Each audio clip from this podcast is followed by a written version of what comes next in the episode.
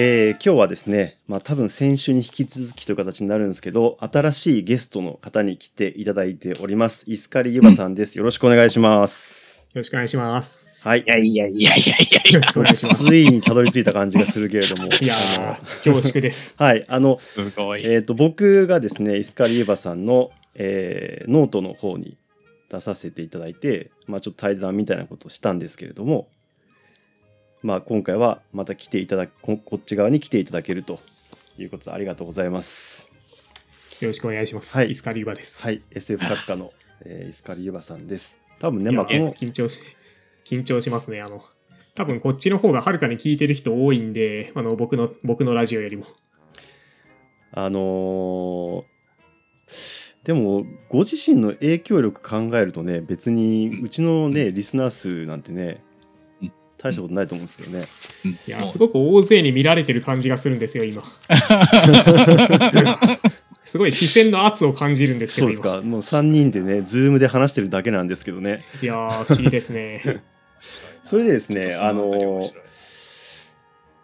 えっと、マシュマロを募集してみようということで、はい最近の文化にちょっと乗っかってですね、あの、イスカリーバさんに聞いてみたいことっていうマシュマロマシュマロを募集して、来てますので、それでいいきますかね。えーっとですね、一、つ目。えーとろける系のプリンと固めのプリン、どちらが好きですか？自分はとろける必要性を感じない固め派ですっていうね、すげえどうでもいいのが来てて、あの、そこから行きますか？いやー。いや、せっきりあの、真ん中の、あの、ゆばゆばしいはどう思ってますか？みたいな。それじゃあ次、次いきます。ところからの方はが、はい。い。まあこれ、あの、どっちがいいですか？ああ、じゃあゆ、あの、ゆばゆばしいからいきますか？なんか、それの方が自己紹介っぽくなるんで。そうですか。なるほど。この一つ前に来ていた、えー、イスカリーバさん、ゆばゆばしいとかゆばってるという単語についてどう思ってるか、一言感想をお聞きしたいですね。いやー、これあれなんですよね。あの、僕、引用聞きはじ、実際に引用を聞き始めたのは割と最近で、多分今年に入ってからくらいなんですけれど、ま、前々からやっていたあのエゴサーチで、やたらこの引用というラジオであの、ゆばゆばしいっていう言葉が言われていて、あ、これ僕のことを話してるんだなってのは分かってたんですけど、何をもってゆばゆばしいとしてるんだろうって気になってはいたんですよねち。ゃん、はい。ではいはいはい。まあ多分僕の小説の中での僕の独特の要素のことを指してるんだろうけれど、具体的にどの部分がそうなってんのかなって気になるなと思いつつもなんか怖いからあんまり手出せないでいたんですよね。じゃあこれあの、ヤンデル先生、ちゃんとあの説明責任を果たしてください。かかしこまりまアした。えーゆばゆばしいという単語はですね、はい。えー、とイスカリ・ユバ作品を読んで感動した後で、えーはい。心の底から湧いてくる感想がある程度似通ってくるということに気づいた私が、はあ。えーどの作品を読んでも毎回同じ感想を言うということに罪悪感を抱き 一層命名してしまった方が良いのではないかと思ってゆばゆばしいと言ったというのが多分あこう心の動きとしてはですね説明できることですねまだ具体的なこと一切見てない。ー感情に名前がついていなかったんで、僕の名前をつけたという。おお なるほどそうやって言えばいい あーうん、いやあの本当そういうことなんですよ。ちなみに具体的には何だろうな。えーとですね、具体的にその感情をゆばゆばしい以外の言葉で言うと、多分これリスナーの皆さんはまた違った感想を持ってると思うんですけど、僕の場合は、えーと隅々まで行き渡っている設定に対するリスペクトの気持ちっていうのがまず5割ぐらい。よくぞここまで血を抹消まで行き渡らせてくださったということとその設定を全く殺さない人物造形とその人物がだからその完璧な世界に暮らしてる人物っていうのはその世界に応じたキャラ設定になるはずだと僕は思ってるわけですよ。だそこが不一致になると許せないんですけどそこの世界だったらこういう喋り方しそうだなみたいなところまでピタッと合ってるっていうことに対する感動。で、さらにそこにですね、もう一個オーバーラップしてくるんですけど、それが多分ゆばゆばしいのですね、エッセンスとして大事なんですが、セリフ回しが気持ちいいんですよ。設定、それと一致しているキャラの人間性、で、その人間が喋る言葉が、あの、もう何であっても感動できるんだけど、それが小気味いいというですね、あの、快感の、こう、なんか、隠し味みたいなのがちゃんと入ってるっていう、あの、今僕、身振り手振りを使ってて、ラジオでは一切伝わらないことやってますけど、この錯綜した感情を持って、ああ、今日もイスカリューバ作品を読んでよかった、ゆばゆばしい気持ちになったということを言っております、先輩。なるほど。なるほど。え 僕の、僕はですね、あの、まあ、科学的な、えー知識が創作物に正確にかつ面白く織り込まれているということに加えて、それが、えっ、と、ウィットを通じて表現されてるっていうことをゆばゆばしいっていうふうに読んでますなん。か同じくらい複雑な感情で喋ってるんだけど、うんそんなに簡単にまとめてるのが腹立たしい。でも、ヨン先輩の言ってる方のやつはなんか、いろ、いろんな汎用性がありそうというか、うん割と頑張れば他の形容詞も見つかりそうではありますよね。うんうん。あ、あると思います。だから多分、はいえっ、と、SF に対するリスペクト心を全般的にそんな感じになりそうなんで、そうですね。そういうタイプのええ SS、SF あると思うんですけど、はいなんかこう、うーんと、こう、一番、そのまあ、近い感覚で、研究者が持ってるっていう言い方が合ってるかどうかわかんないんですけど、まあ、科学が好きな人とか、そういうことを仕事にしたりする人が持ってる感覚を、なんか一番、こう伝えてくれてるっていう、なんか、ありがとうございますみたいな、こうなんかね、勝手な感情があるんですよ。それもそれもね、込みなんで、なんかこう、他の SF 作品で感じる、同じようなことを感じることもまああるんですけど、イスカリエバ作品は大体ほぼ全ての作品でそれを感じるので、なんか多分こういう形容詞が2人の中でついたっていうか、まあ、イッチが言い始めたっていう、まあ、大体こういう言葉に関することはヤンデル先生が始めてるので、だからそのイスカリエバさんが好きなアンディ・ウィアーの作品も僕らはゆばってるって言ってますからね。いやー、そのそそう順序がそう言われちゃうとちょっと合ってるのか分かんないけど。僕の方はなんか恐れ多いというか、うん。僕はアンディ・ウィアー大好きなんで。うん。そうですよね。ヤンデル先生どうですか？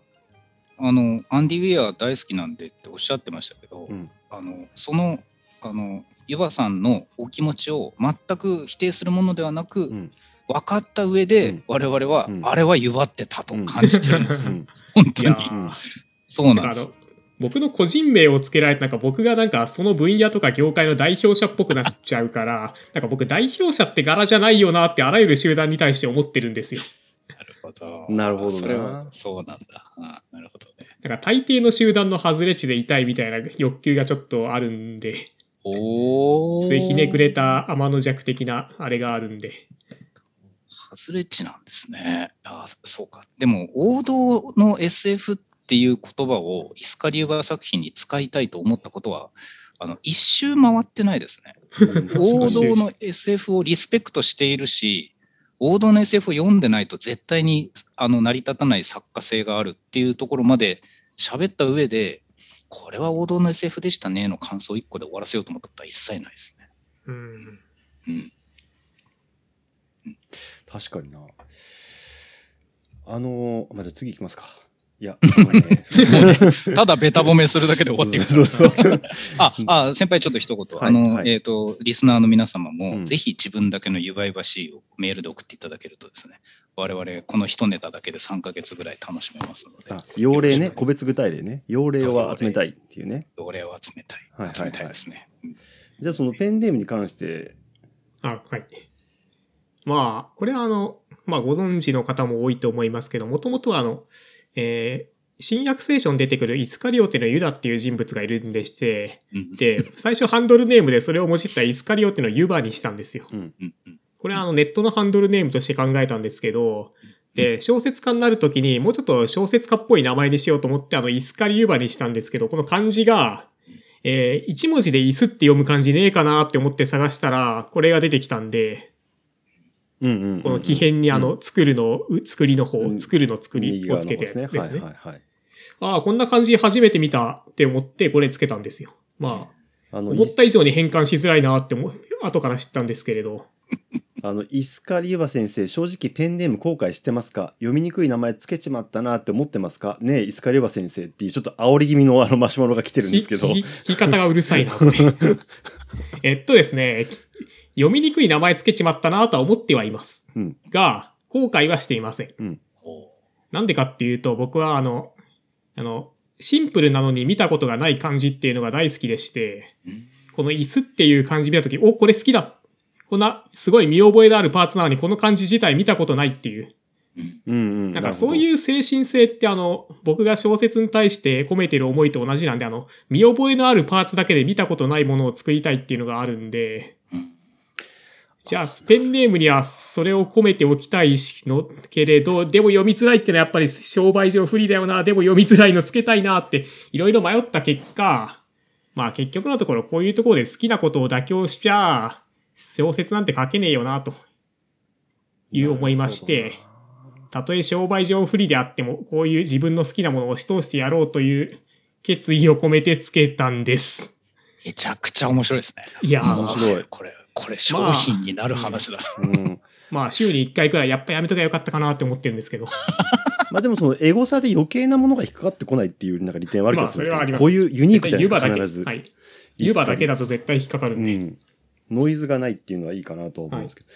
あとそのあのー単純なものの見たことあるものの組み合わせっていうのそのなんか、うんうんえっ、と、なんか発明はその既存の要素の新しい組み合わせのことだって誰かが言ってて、割と賛成してるんですけど、うん。確かにイスカリーバさんの小説は、そのパーツは理解できるけど、それを組み合わせた時の出来上がってきてるものは確かに今まで見たことがないし、うん。その、その組み合わせ方をするのかっていう、なんかこう驚きというか、まあ、そこになんかセンスオブバン、SF 的にならセンスオブバンダーみたいなのを感じることがあるんで、なんかその、すごい、わかる、わかります。なんか写作品読んでる時の感覚として、すごく今おっしゃってることはわかりますね。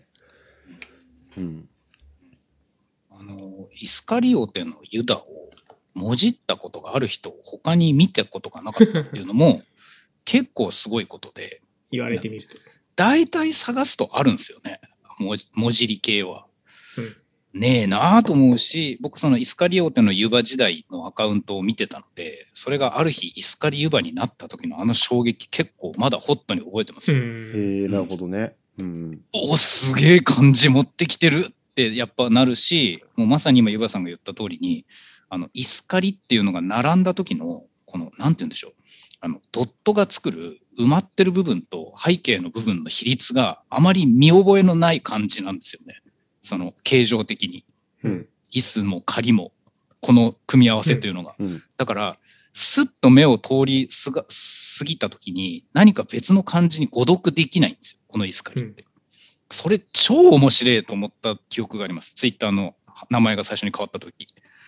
何これみたいな感じ。いや、これまあ一応それも狙いの一つで、おあの、この見たことない漢字を一文字目に使うと、うんなんかアイコンとして機能するんじゃないかなって思ってるんですよ。あ、すると。あの、ツイッターとかであの、アイコンは覚えてるけど名前覚えてないツイッターの人ってちょいちょいいるじゃないですか。いますね。あれ画像だからできる真似ですけど、まあ文字だと画像にならないけど、見たことない漢字ならほぼアイコンじゃねえかと。そういう思想がちょっとあるんですよ。すげえ。ああ、わかる。あ本当にそれ思想というかもう素晴らしいですね。うんいやー、実際これ、どっちが、あの、あの、石狩りにするか、あの、ちょっと迷ったのは、石狩り、石狩り鍋の石狩りあしそれならシンプルかなと思って。あ。ああ読みやすさを重視するのはそっちで結構ギリギリまで迷ったんですけどね。ええ石狩湯葉だったら、なんか石狩鍋とほぼ食べ物の名前ですね湯と料理にできますよね。なんかでもそういう食べ物みたいななペンネームの人ちょいちょいいるんで、それはそれで商売上の分かりやすさという意味ではありだとは思ってたんですよ。うん。ただまあさっき言った通りの様々なややこしい考えを経てこっちにしましたね。すげえあの、ちょっと新刊の話に行きたいんですけど、はい。おね、あの、突然、すいません。えっと、7月22日ですか？えーはいまず、牛をキューとしますっていうはい。短編集、第2短編集ですか、が発売されるということで、まああのこのね感想会はあの別の回に多分僕とヤンデル先生勝手に2人でやってると思うんですけど、はいまだ恐縮です。はい。で、これで、あのー発売前なんですけど、その短編のタイトルがもう出ててっていうか、そのイスカリユバさんの水曜日のユバっていうノートの中では出てるじゃないですか。はい、これ無料枠なんで誰でも読めるとこですね。あ、そうかそうかうん。なるほど。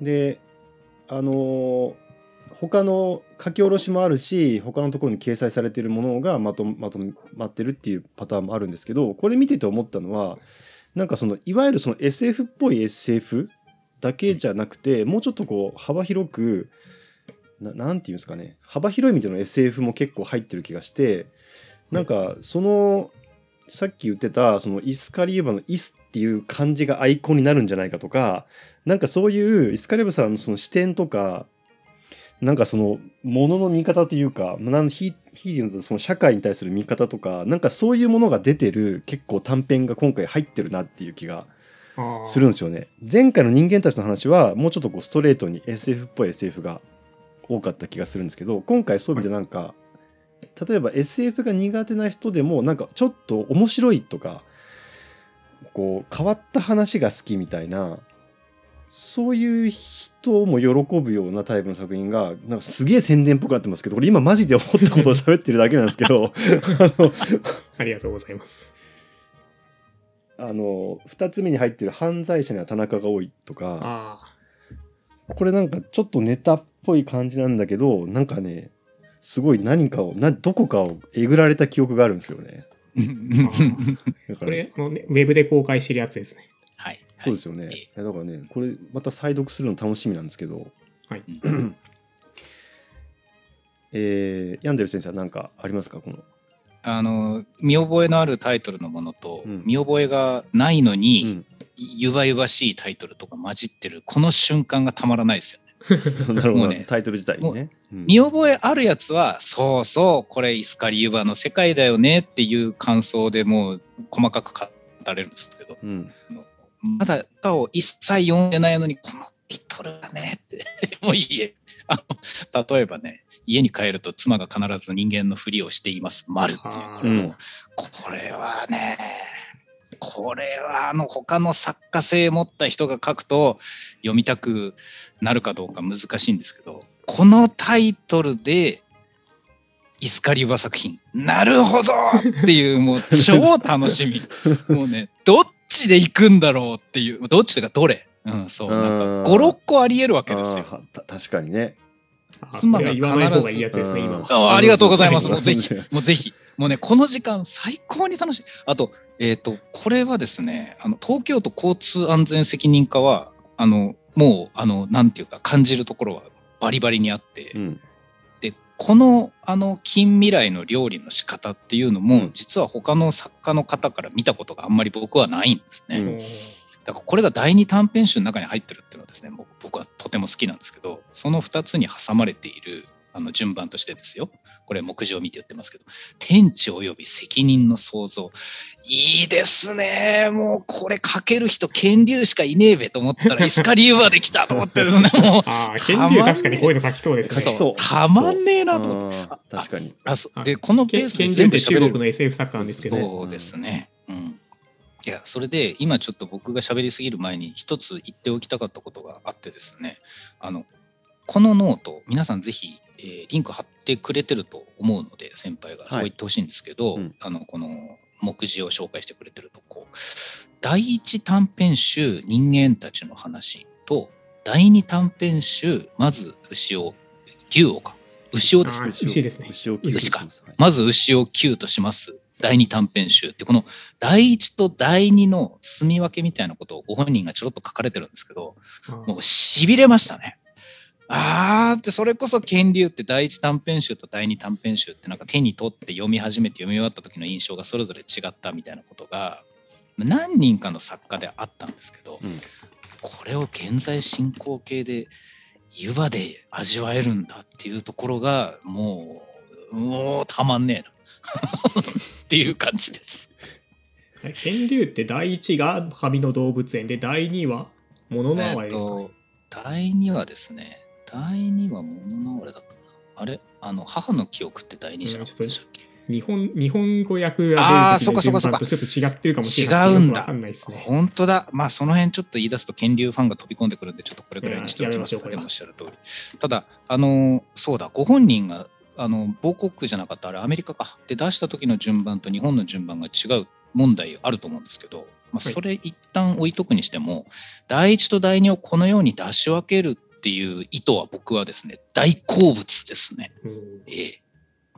もう、先輩にニヤニヤしてない。いや、いつかさんなんかコメントあるかなと思って、まあ、この短編、第二短編について、なんか、あれば聞きたいなと思って。えっとですね、あの、実はこれ、あの、前回のあの、第一短編集で人間たちの話は6編し、6編収録で、うんこっちは14編なんで、数が思いっきり増えたんですけど、ページ数は同じぐらいなんですよ。うん、うん、うん。つまり、あの、第二短編集やたら短いのが多いんですよ。うん、うん、うん、うん。まあ、短いのたくさん載せて、いろんなものへ詰め合わせ感を出してみましたよっていう感じのややつにしています。ああなるほど、なるほど、なるほど。これ僕、そうですね。あの、そこそこ長いやつもあるけど、なんか結構みじ、ショートショートとまだいかないけど、結構短かった記憶のあるのも確かにありますね。大正電気女学生読んだ時のイメージって僕そんなに短かった記憶がないんだけど。あれ？って1万字ですね。あ、1万1万字字か。えっと、一応言うと、あの、普通長、今まで書いた長編が12万とか15万とかで、はい。で、人間たちの話に収録されているのが2万字から3万字そうでで、すね。で、今回のまず牛を切るとしますが、1万字前後で揃えてます。ああ、そうなんですか。いや、はいなんか、もっと広い世界を味わった気になってたな。あーあいや、でも違うんだ。そうなんだ。そういう短編なんだ。そっか。これあの、個人的にその読んだことが、この中で読んだことがある中で、一番強く印象に残ってるのが、怪歴っていう、あ、読んだんですか？言いました言いました。ちえっ、と、これあれですよね。ちょっと待ってくださいね。はいあの、中国 SF 革命っていうはい。本に掲載されてるやつあーこれタイトル的に英語探しにくかったんで、うんどういう感想を持たれたのか全然把握してないんですよね。そっかそっか。一般的なタイトル、単語、はい。タイトルにしたからってなんか、話ですね。うん、なんか、はい。ひねったタイトルつけようと思いつ、考えたんですけど、思いつかなくって。これね、これはね、なんというかね、あの、研、うん、これもなんか研究者の心をえぐってくるんですよね。なんか、すげええぐられて終わったっていう。これだからなんか、その、まあ、えっと、この言葉が合ってるのかわかんないですけど、その文芸、文芸性というか、その人間の心理とか、なんかそういうものをシリアスに描写してるっていう印象があったんですよね。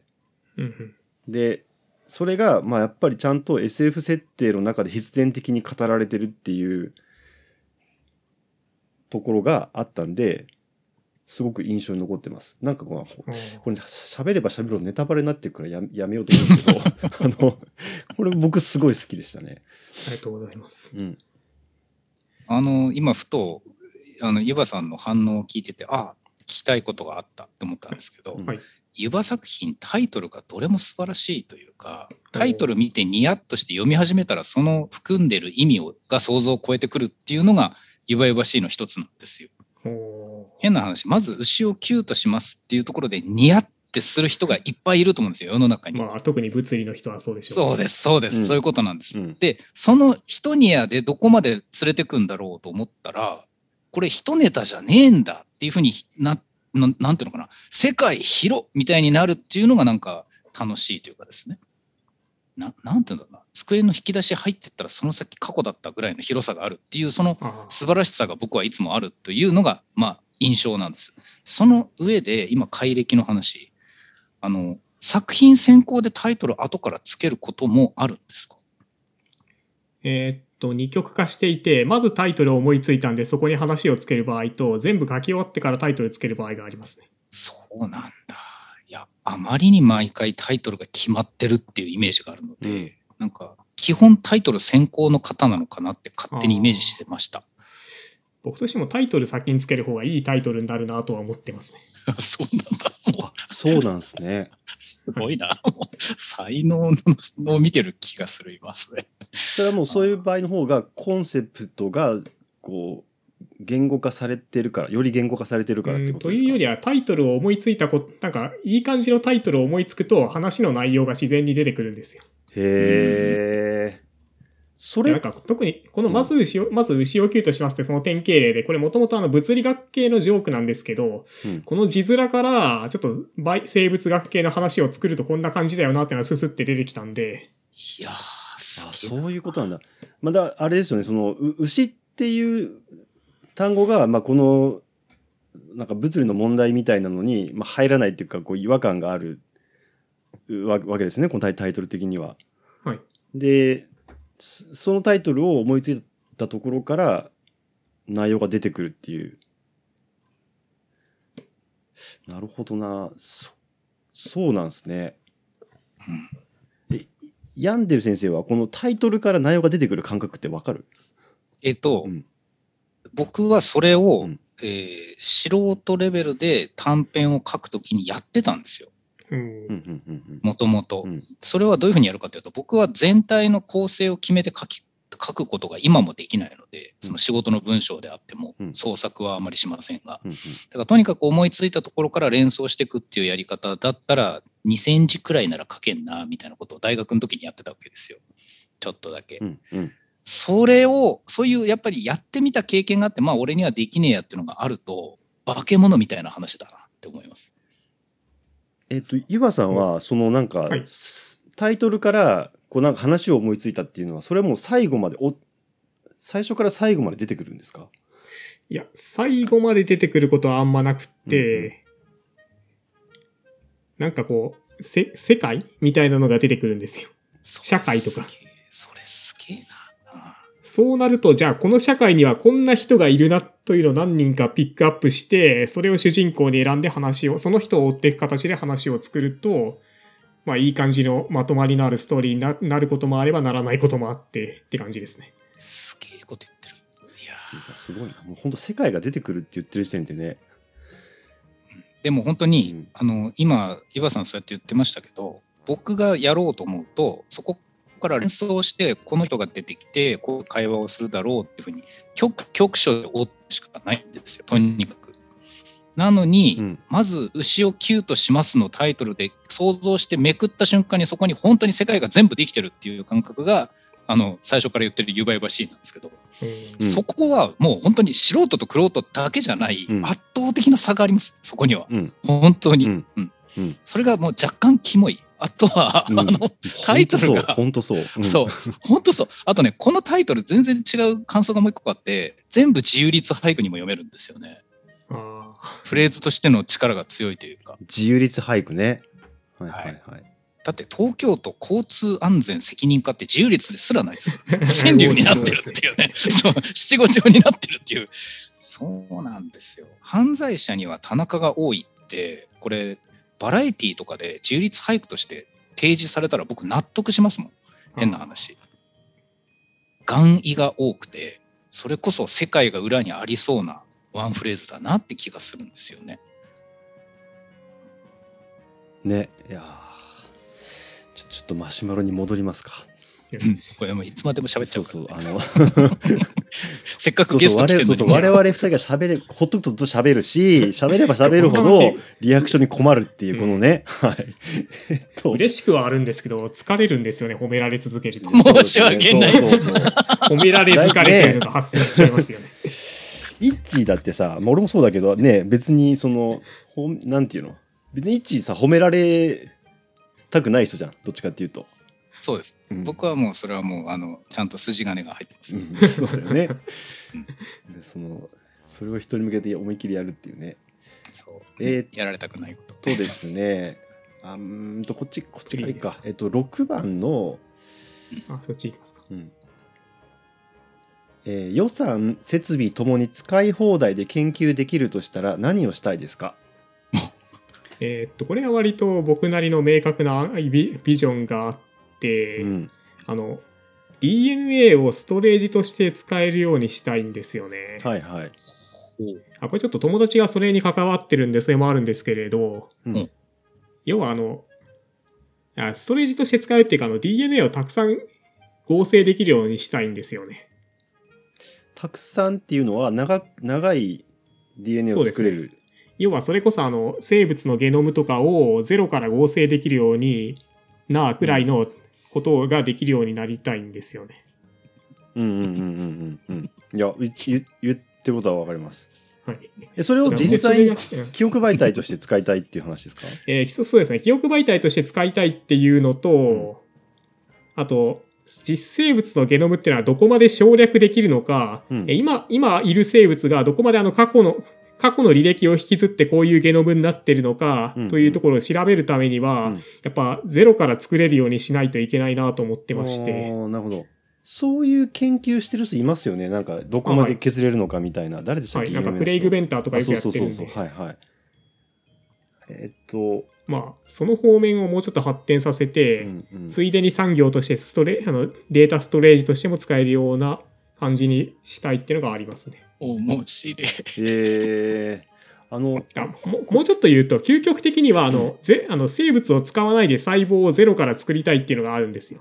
あうん。それが究極的な目標で、うんただそこはちょっと行き過ぎな、まあちょっとこの使い放題のレベルをどれくらいの使い放題にするかによるんですけど、うん第一段階として、まあ DNA をいくらでも合成できるようにしたいというのがあるんですね。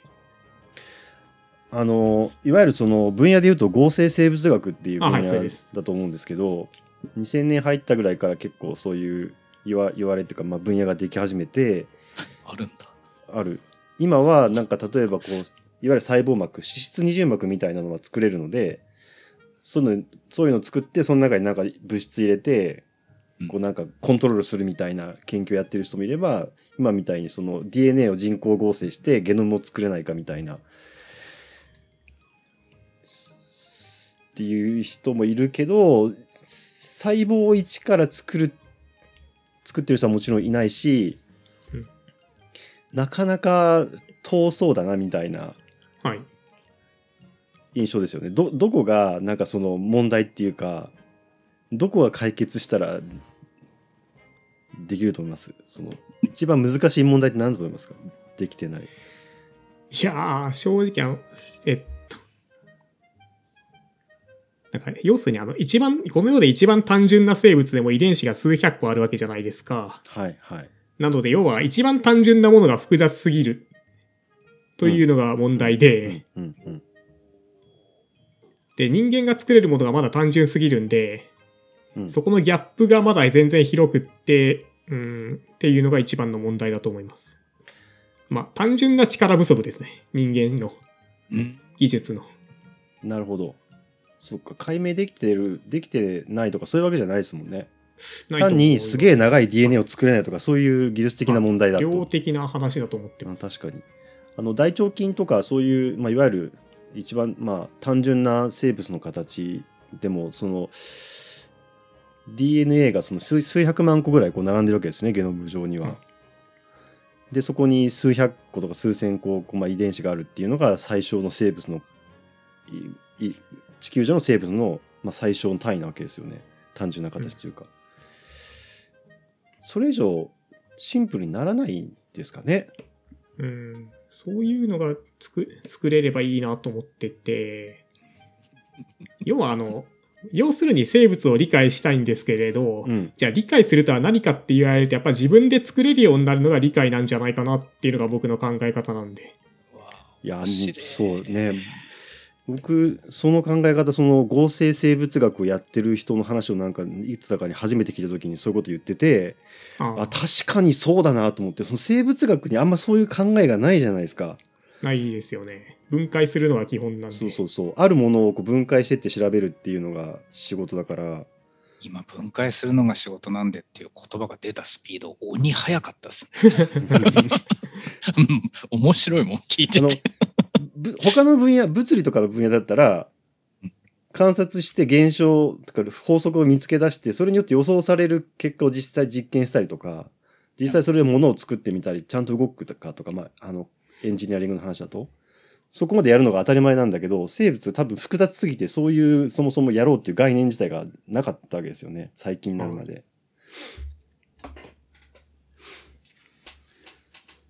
それってなんか生物学をなんか科学っぽくするっていう話だと思うんですけど、一言で言うと。そうですね。うん、ちょっと博物学から、まあ生物学ってほら歴史的にだんだん博物学から科学っぽくなっていったじゃないですか。はい。うんそう思います。それの、それの終盤戦としてやっぱ合成生物学がなきゃいけないなと思ってるんで。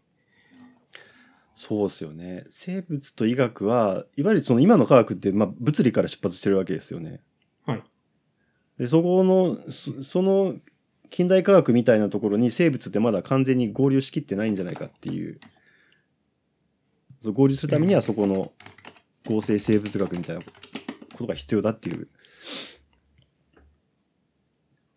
話ですよねそうで。すね。ヤンデル先なんかわ生どうですか、なんか今検索されてました。うんあ、すいません。ちょっと、確かワインバーグという人が書いた科学書でそんなこと言ってたよなと思って、今検索しました。ワインバーワインバーグってあの、がん、物理学者ですね。あの、科学の発見っていう本を書いて、うーん。あれ俺それ物理こそは科学の先駆けであり、科学の中の科学であり、化学生物学は物理に数百年遅れていた。みたいなことを言ってるんで。ああ、そうなんだ。僕が考えてたワインバーグ、生物学の方だった。俺もその生物学の方だった。でも俺この本読んだことある気がするな。ええうん。ああ、じゃあ同じ本を電磁気力と弱い力を統合したワインバーグ・サラム理論を発表し、ノーベル物理学賞を受賞した人ですね。めちゃめちゃすごい人じゃないですか。はい。なるほど。その人はちょっと化学や生物学をこきこきこき下ろしてるんで。そうそうそうそう。まあ、あの、あえてっていうか、そのギリシャ時代とかそういうのも、批批判的に、まあだ、あれは科学じゃないっていうスタンスを一回取ってポジショントークすることによって科学とは何かを考えるみたいなことや、やってる人ですね。その、この本の中で。僕今のあのお二人が話してた話聞いてて思ったのは、うん今日の今の話を、うんあの騙されたと思ってリスナーの人はそのまんま聞いた状態で人間たちの話もう一回読んでほしいなと思った。ああ、うん。そういうあの意識が今ある方がこう初期に、まあ、初期と言っても完成してるんですけど あのあのにあの素晴らしい作品をどういう心持ちで書いたのかって考えるともうこれボーナストラックみたいなもんですよ本当に。本当だね。あの作品さ、最後に、まあ、その、本当に人間たちの話っていう意味がわかるというか、ちゃんとこう人間ドラマ的な最後、クライマックスが来てうん、来るんだけど、俺もうその冒頭のさ、まあ、読んでない人がいるかもしれない。冒頭のあの、あそこがまずめちゃめちゃエモいっていうところで、あの、うん大好きな作品。これまたね、ゆばさんが嫌がる、あの、ずっとベタ褒めターンがまた10分ぐらい始まっちゃうから、これぐらいにしないといけないけど画。面映ってないからあれですけど、僕今かなり表情を歪ませてましたから。いや、ただ何が言いたいかというと、その人間たちの話そうそうで、そうその冒頭で議論されてる内容というのをうん頭に入れて、あるいはその逆でもいい、今の話を聞いてってやると、こう非常に重層化してくるんじゃないかなと思ったわけですよ、僕はね。楽しいね。はい。えー、っと、じゃあね、次の、えーゆばさんへ、デブ将な陽先輩を関東近郊の小旅行へ連れて行ってください。どこにしますか？まあ僕じゃなくてもいいんですけどね。なんかその、旅行好きっていうのは、こうすごいいろんなところで書かれてるし、そうですね。今度旅行記も出版するんで。あ、旅行ね。記ね。すごいですね。ノートにか書かれてた、その SF 作家の地球旅行記っていう、そのママガジンっていうか、あれが書籍化されるっていう話。そうですね。確か9月くらいに発売します。まあいいな。これもね、面白いんですよね。なんか、で、ぱあの、はい。はいはい。そう、どうどうですか、えー関東近郊関そもそも、そもそも論として僕はあの旅行ってさ、デブ賞が悪いことだと別に思ってないんで、えー外出はしたい人がするもんでしょうっていうスタンスなんで、まあそうですね。あんまり人を連れ出したいという発想ないんですけどう、ん。じゃあ強いて言うならあの、海と山だったらどっちがいいかってありますか？あーどっちがいいかな？うーん、海。海。どっちもいいけど。えーっとですね。海となると、関東近郊で海となると、多分あの、湘南に行くかう、ん。千葉に行くかの二択になると思うんですよね。うん、なるほど。確かにで。うん。まあ、僕はどっちもちょいちょい行くんですが、イメージとしては、うん人の多い海がいいなら湘南で、人の少ない海がいいなら千葉の南の方がいいかなと思います。ああー少ない方がいいっすね。あー、じゃあ千葉の南の方がいいと思います。で、特徴としては、あの、どっちもそこそこ涼しいことですね。あの、この、えーっと、これ、まあ、真夏でも。あ、そうなんですか。はい。へえ。暑いのをとりあえず下げたいなっていう時に行ってみると、えー、つまりあの、東京都心とかが37度、8度でふざけんなって時にも、まあ33度くらいだったりするみたいですね。まだ、まだ人間の気温だみたいな感じの。まだ人間の住める環境だみたいなくらいの気温差があったりはしたりするみたいですね。あーなるほど。僕ら、僕が子供の頃の気温ぐらいの感じだな、多分そしたら。あうん 今のおすすめ完璧ですね。うん、場合分けからスタートするのが確かに、そうそうー。アキネーター方式です。あきなあの、なんかその、詳しい人って大体系統的に何かが絶対頭に入ってるもんね。いや系統的にね。うんうんそれはだ頭の中で出来上がってるんだろうな。これなんか思ったんだけど、なんだっけな。えーっと、まあいいか。次次行く前にちょっと一つ、うんあの、はいイスカリ湯葉旅行記ってなんかやっぱ SF とちょっと使ってる技術なのかそのご自身の興味の方向なのかわかんないですけどかなり違うんだけどあれはあれで湯張ってる感はあるんですけど、うん。ただし僕自分のそのノートとか読んだ正直な感想であの旅行記読んで湯葉湯葉しいって言ったことはないんですよ実は。うんうんやっぱりあれは違うエンターテインメントでそれがまた極上の質があるっていうところが面白いなと思うんですけどご自身でそこ書き分けとか意識の違いってあります？いや、別に書き分けようって意識してるわけじゃなくって、どうしても違っちゃうなとは思ってますね。あ違っちゃうな。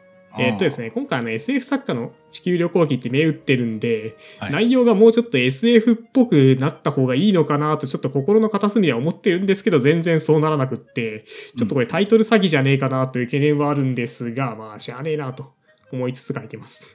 なるほど。それはどっちかつ、どっちかと鉄道マニアの旅行記だよなっていうけど、鉄道マニアが旅行記書くとも全何も面白くないからなと思って。それは何なんでしょう？あのやっぱりイスカリ湯葉の魅力の一つが世界を丸ごと作ることにあるとしてはい。旅行の時ってすでにある世界の細部を面白く切り取っていくっていうことなので、はい。そうですね。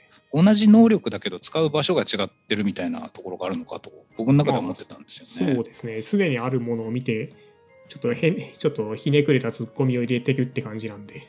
あれができるからといってだからそのなんだいわゆる普通の旅行系のライターとかそのノンフィクションとかエッセイを書いてる人があのレベルの面白い文章を書けたとしても SF は書けないと思うんですよ。普通は、世界作れないから、うん。なんだけど世界作れる人もこれできちゃうのかよっていうなんかだから僕としてはその SF 作家の旅行記っていうタイトルは詐欺どころかそれこそ読みたいわと僕は思いますけどね、うん、先輩これ褒めすぎ？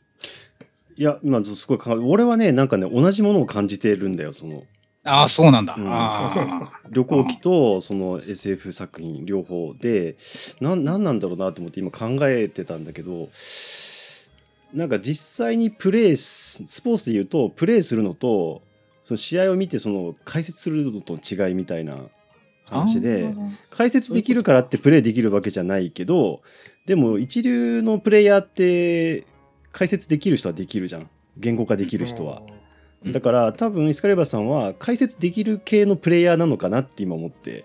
なるほど。それはいいですね。今度からそう言います。採用されま採したよ。用された。やった。やっ今日やた。ってよかった。い一個一個一個成果が出た。あのマシュマロマシュマロまあまだ他にもあるんですけどその、まあ、もしよかったらあの読みたいやつがあれば言ってもらえばいいんですけどなんかもう一えーくだくだらないやつやりましたよ。とろけるプリンとろける系のプリンとろける系の固める系のプリン そうだ、忘れてた。最初に最初のやつ。まあちょっと息抜き枠ということで、これどうでもいいやつやると、個人的にあの、とろけてるプリンってどっちかというと調味料に思えるんですよね。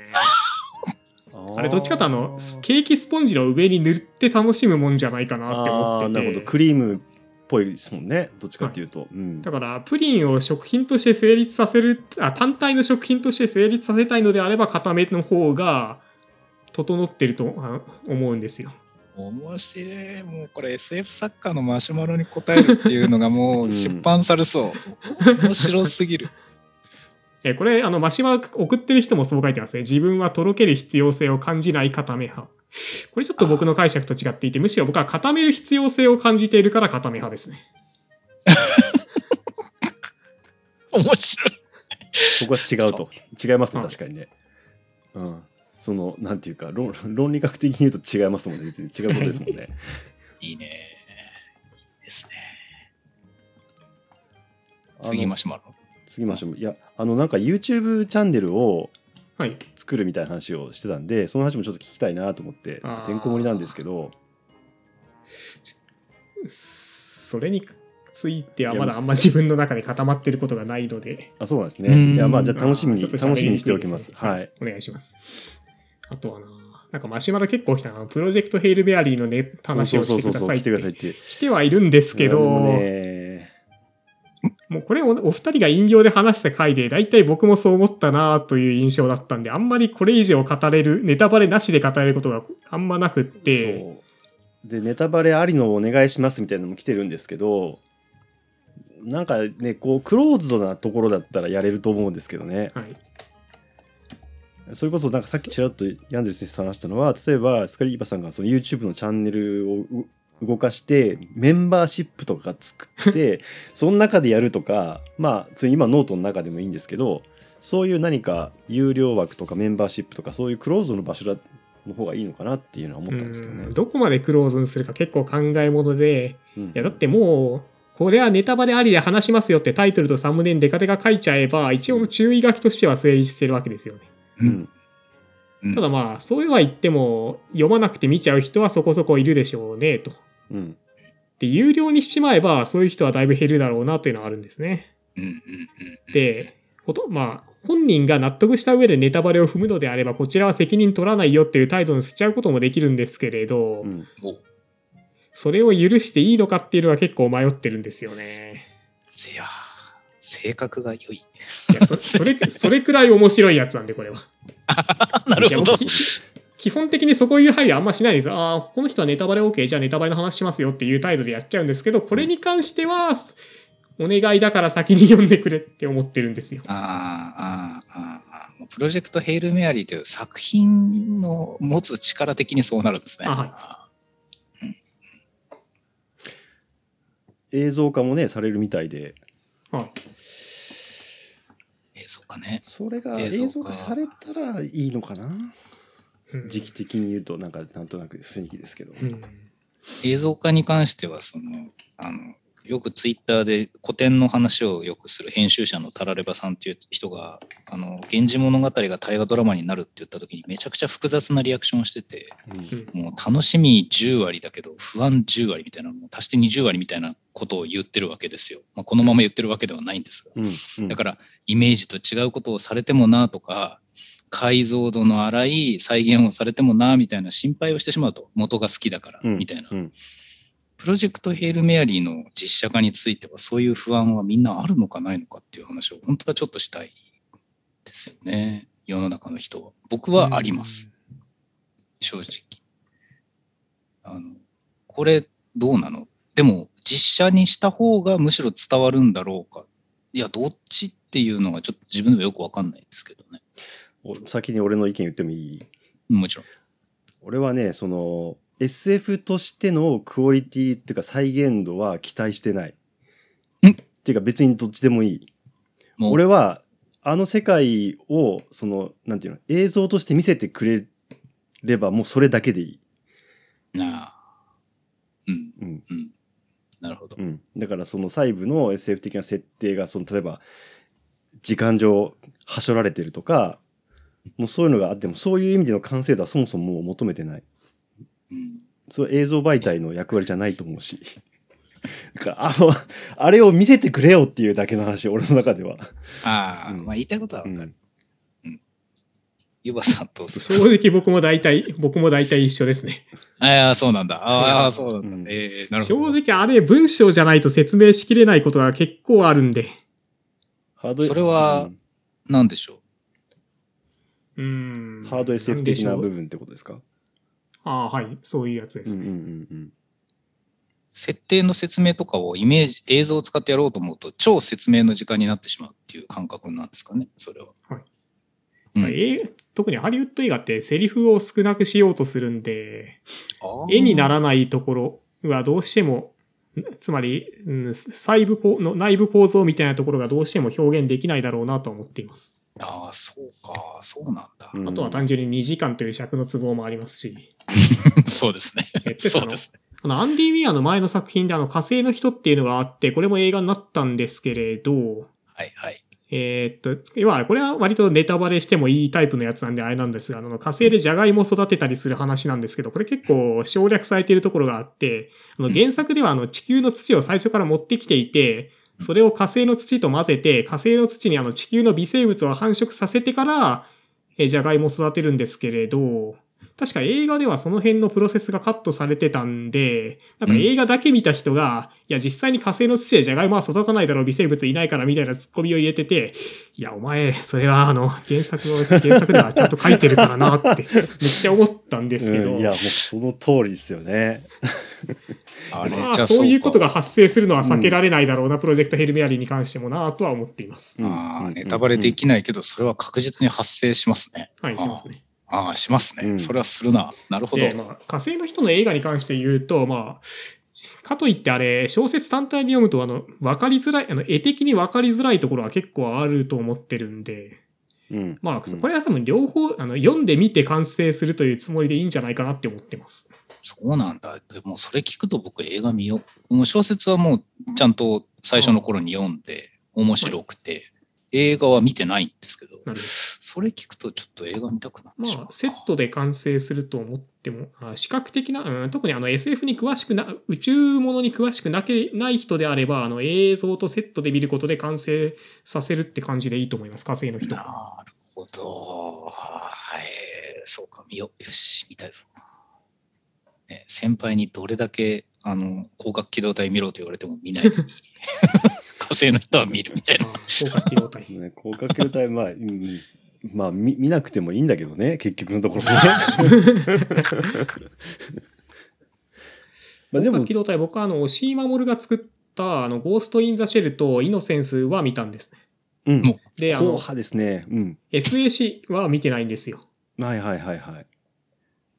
いや、なんかその、だから、立ちコマとかは見てないんですよ。なんか、作品のキャラクター、あの、あのマスマスコットみたいになってますけど。SF 作家の立ち位置としてはなんかすごいいいんじゃないですかね。あの、あそうなんだ。でもだヤンデル先生は、だからもうど、もうこうなったら原作の漫画を読むっていう方がいいかもしれない。ーあー、白正宗の。うー。うんん。なんかその。なんていうの？映像、アニメよりも漫画の方が多分さ、読むじゃん。読みます。ね、一。はい。そういう意味では、その原作のあのすげえ注釈細かいわ欄外までめっちゃ SF 設定が書かれてる あの原作を読めばいいと思そうなんだ。いうや、ん実は僕、あの、スマホの Kindle でほとんどの漫画で読むんですけう。ど、うんちなみに、あの、えー人間たちの話は、あの、文庫2冊と、うんあの、Kindle を持ってます。うんだからもう3ありがとうございます冊持って、あそれはもういいんですけどう。んで、あの、漫画がですね、ここ半年くらいおすすめに広角機動隊が出てくるんですよ。えーなんでお前これ進めてくんのってずっと思ってんだけど。そうか。いよいよ読むか。そしたら漫画だ。よし。わかりました。はい。ということで、えっ、と、他にありますかね？大丈夫そうですかね？えっと、マシュマロで最初上げたのは消化しましたね。うんうんうん。あとは、ということで、えっ、と、まず、その、皆さん短編集をね、聞いてる方はぜひ、えー手に取ってくださいと。うんまず、牛を9としますと。7月22日発売。えー川出消防新社ですね。はい。これっ書てき下ろしも楽しみだ。そう、書き下ろしね、あの、一番最後についてる、えー個人的にはボーナストラッククロモソームっていうのがね、すごい楽しみにしてるんですけど、うんこれはあの、Kindle はあるんですか？それはですね、あの、編集さんに聞いたら、あの、Kindle は制作中でいつ発売になるのかよくわからないとのことでして、うんうん。じゃあまず紙で発売されるんですね。可能皆さん紙を同時の可能性もある。るっちゃあるんですけどね、ちょっとその辺、なんか出版業界ちょっとその辺がよくわかんないところが多くて。なるほど。じゃあ、わかりました。はい。えっと、あの、人間たちの話の時は同時発売で、あの、早川書房なんですけど、その前に出した未来書館っていうやつは、えー紙が出て、その後、よくわからないタイミングで電子書籍が出たんですね。うん。うん。紙と出来次第発売みたいな感じだった。出来次第、出来次第発売。なるほど。はい。で、あとは9月に、えっ、と、旅行機が出る予定だとはいいいっすね。いう話ですね。よろしくお願いします。はい。あとは、えっ、と、ノートで、えー水曜日の湯葉、ね、マガジンをされているので、そちらも、僕も対談で出させていただいたので、えーよろしくお願いしますと。よろしくお願いします。もう完全に宣伝状態になっちゃいました。そう。あのー聞いてる人はね、これ課題図書なんで、あの、買ってください。そう。宣伝じゃないんですよ。そうそう、課題図書なんで、僕ら感想会をやるんで、その、あの前提としてね、買って。あの、番組を楽しむために読んでおかなきゃいけないテキストなので、あの NHK のあの教育とかでやってるうん。来月のテキストって最後に出るんだったら一緒、あれ誰も宣伝だと思わないですから、大丈夫。です。あれ必要な必修科目とされているうちのリズと青い鳥僕はい。見たことないんで、これ見なきゃいけないのかなってずっとプレッシャーになってるんですけど。リスター置いとりはか。配信はどこでやってんだ？青い鳥はな、僕あれ、なんだっけ、あれだ、買ったんだ。そう。ブルーレイお貸ししますけどね、配信でやって、そろそろ配信にも流れてきてるんだろうな。えー、Hulu と Unext でやってるのか。僕あネットフリックスしか見てないんだよな。あリズと青い鳥よかったですよ。